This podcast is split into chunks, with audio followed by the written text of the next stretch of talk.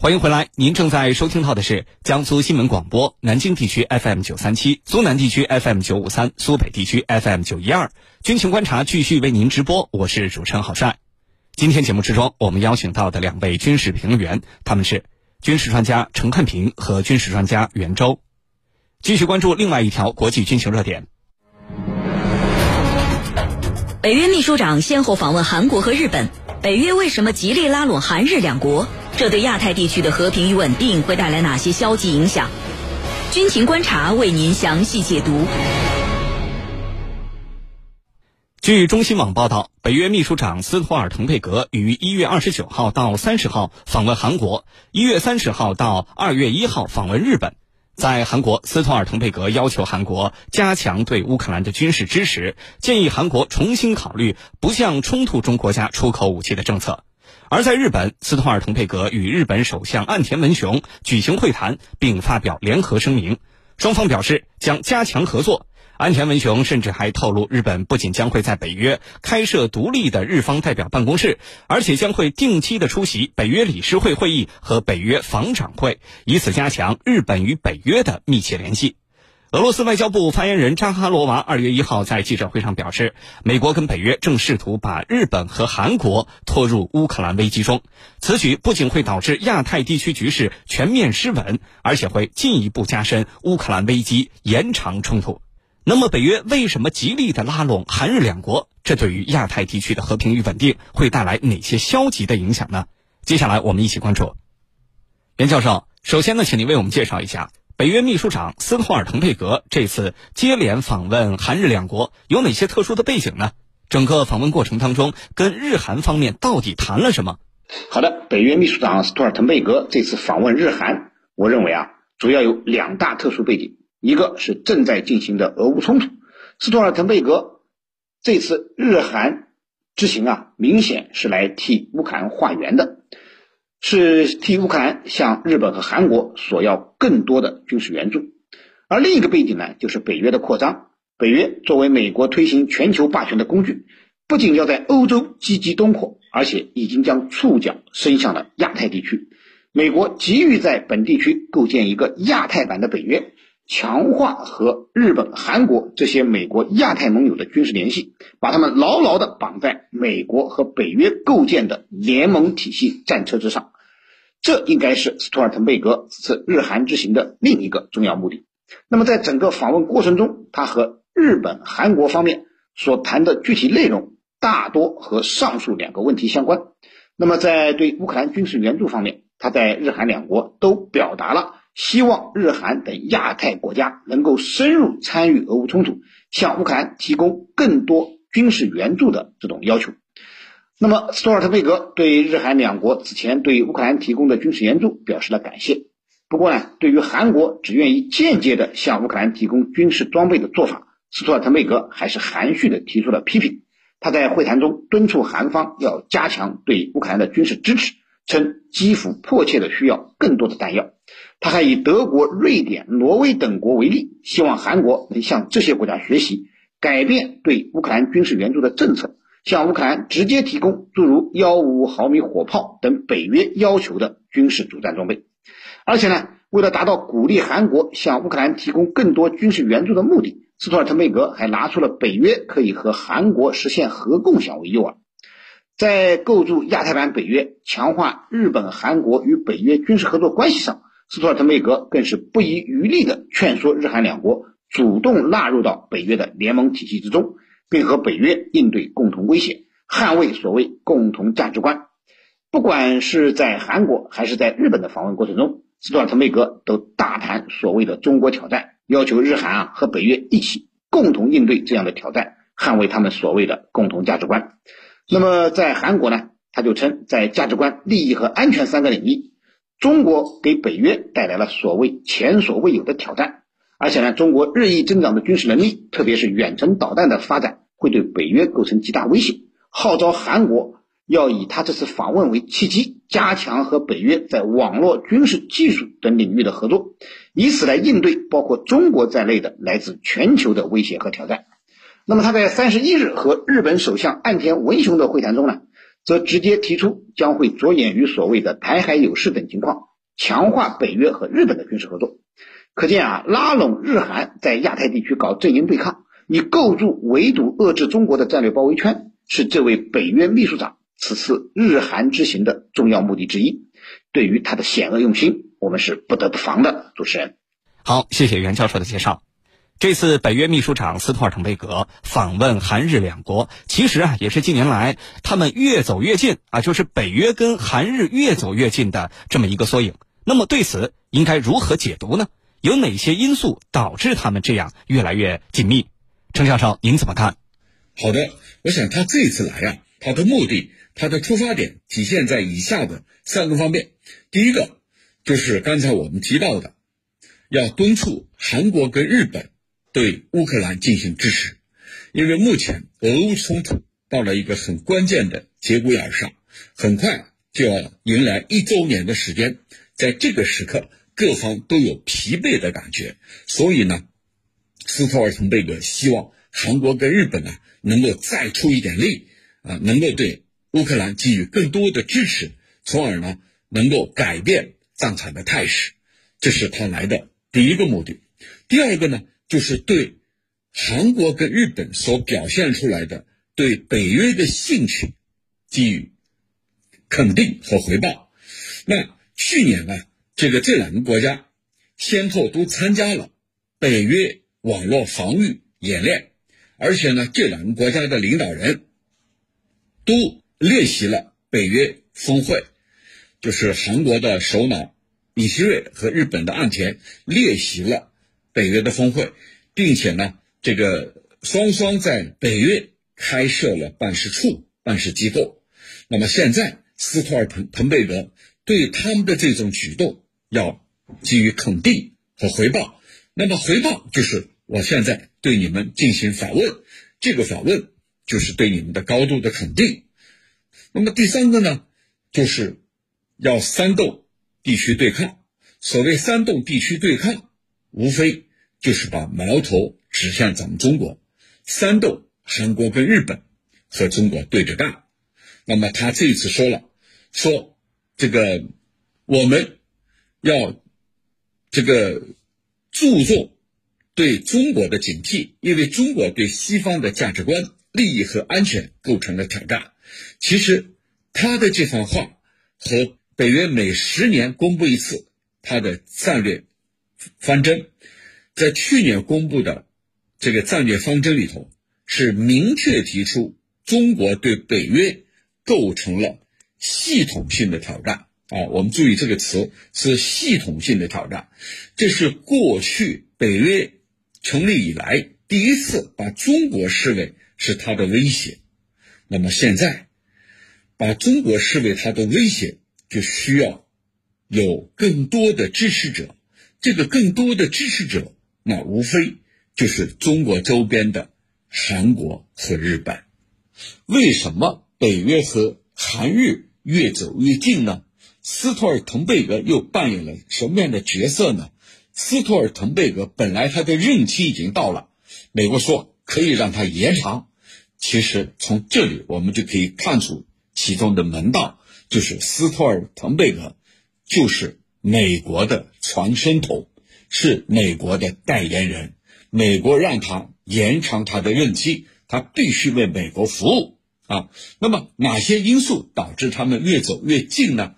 就是北约发现了韩国跟日本，他们和上一届或者和他们的前几届政府完全不一样，他们更加倾向于要和北约保持联系，这个文在寅政府时期完全不同。那么。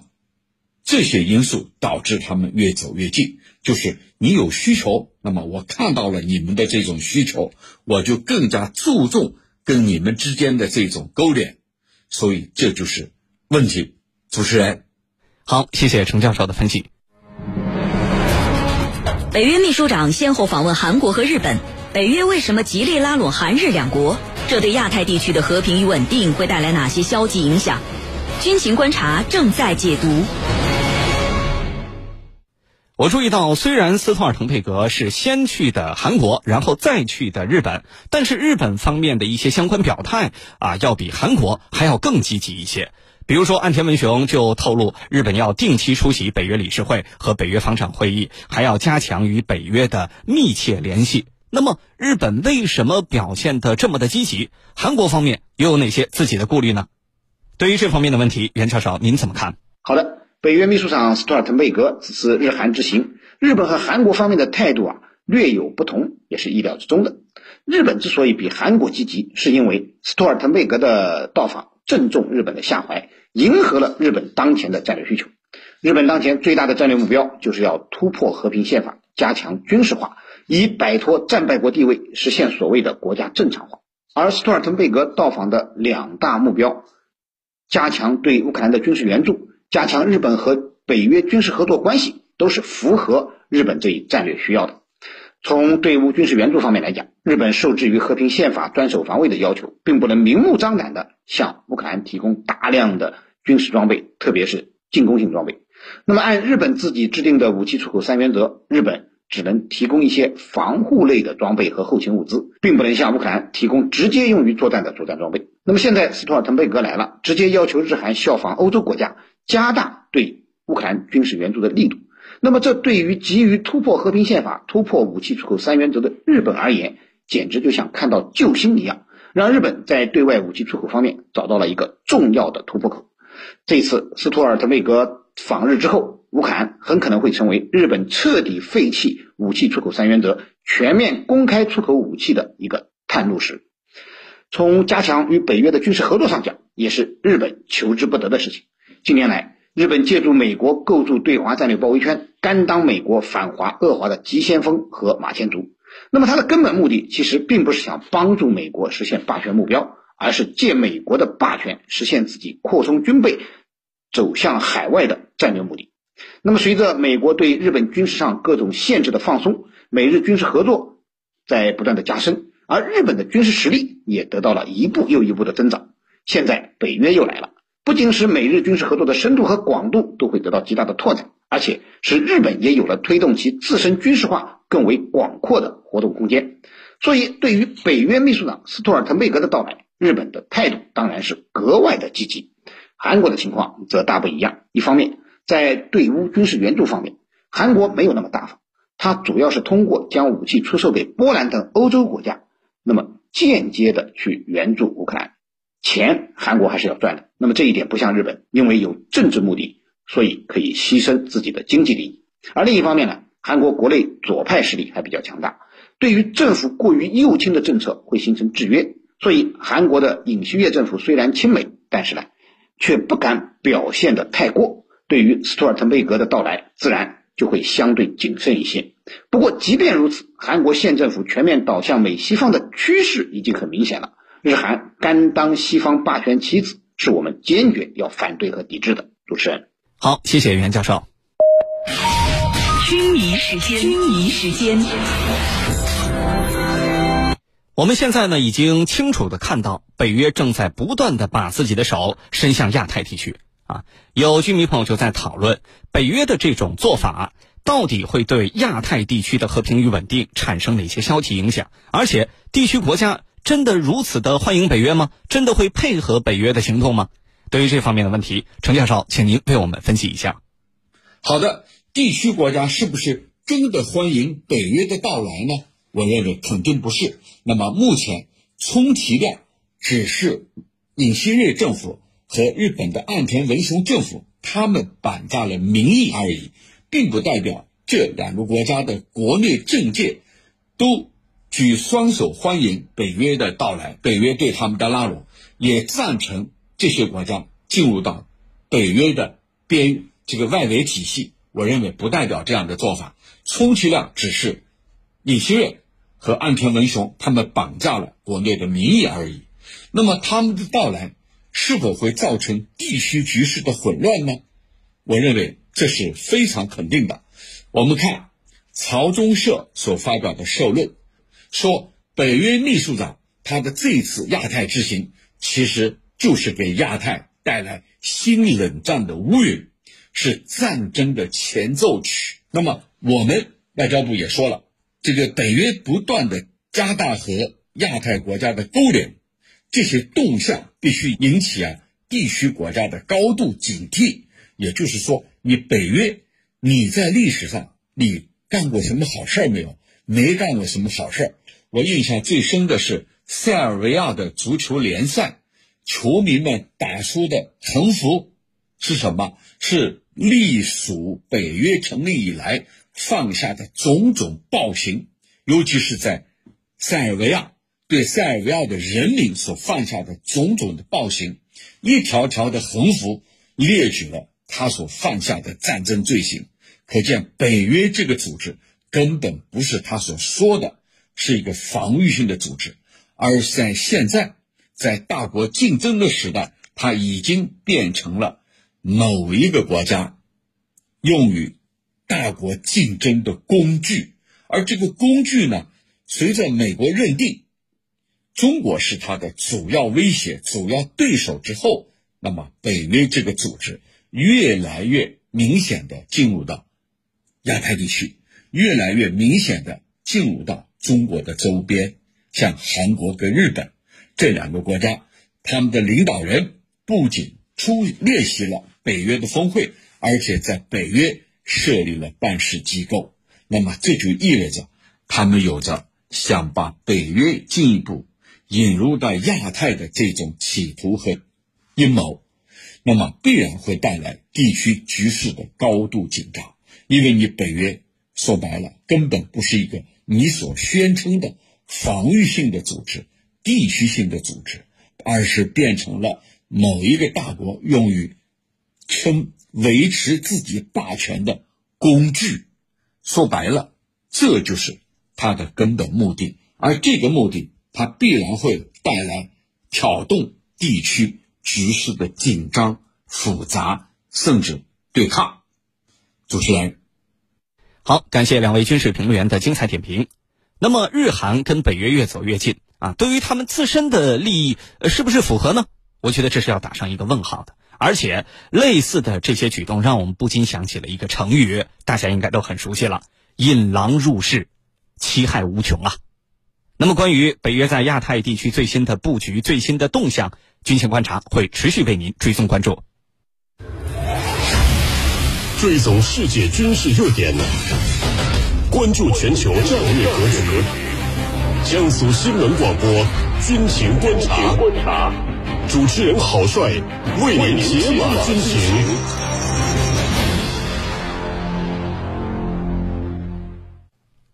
这里是江苏新闻广播军情观察，接下来继续关注国内军情。奋斗是青春最亮丽的底色，在强军兴军的征程上，一茬茬青年官兵能吃苦、肯奋斗，锻造一身过硬本领，用忠诚和奉献书写着无悔军旅青春。第七十六集团军某特战旅营长刘进就是其中一位杰出代表。在国际赛场上，刘进披荆斩棘，一次次带领中国队载誉而归，书写了中国军人的血性荣光。练兵场上，他追求极致，培养出一批批敢打必胜的特战尖兵。请听中国之声录音报道。学长，学长，连营报告，发现房屋内有十名恐怖分子，未处于戒备状态，可以突击。雪狼收到，严密监视恐怖分子动向，垂直突击队、地面突击队迅速形成合力，快速突击。海拔四千三百多米的雪域高原。第七十六集团军某特战旅一场高原山地反恐作战训练正在进行，负责这次演练的是营长刘进。哎，各队营长，过来集合。你们知道我怎么评价这次行动吗？两个字：失败。彻头彻尾的失败。第一，就是你狙击侦察组提供的情报不准确，对恐怖分子数量不掌握。导致我们整个行动非常混乱。第二，就是最大的败笔。作为指挥员，没有设计预案，如果出现情况怎么办？尽管队员们最终完成了抓捕任务，但并没有让这位有着“魔鬼教官”之称的特战营长感到满意。真正的战场上，可能比我这个还要残酷，还要狠。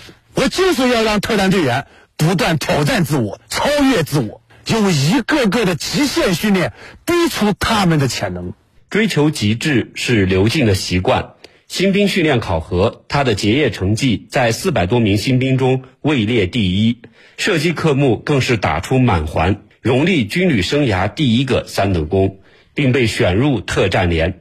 为尽快赶上特战连队训练水平，从空中跳伞、机降到水中求渡、潜水，再到陆地车辆操作、作战侦察，刘进专攻险难科目，专找高手较量，在短时间内就掌握了特战技能。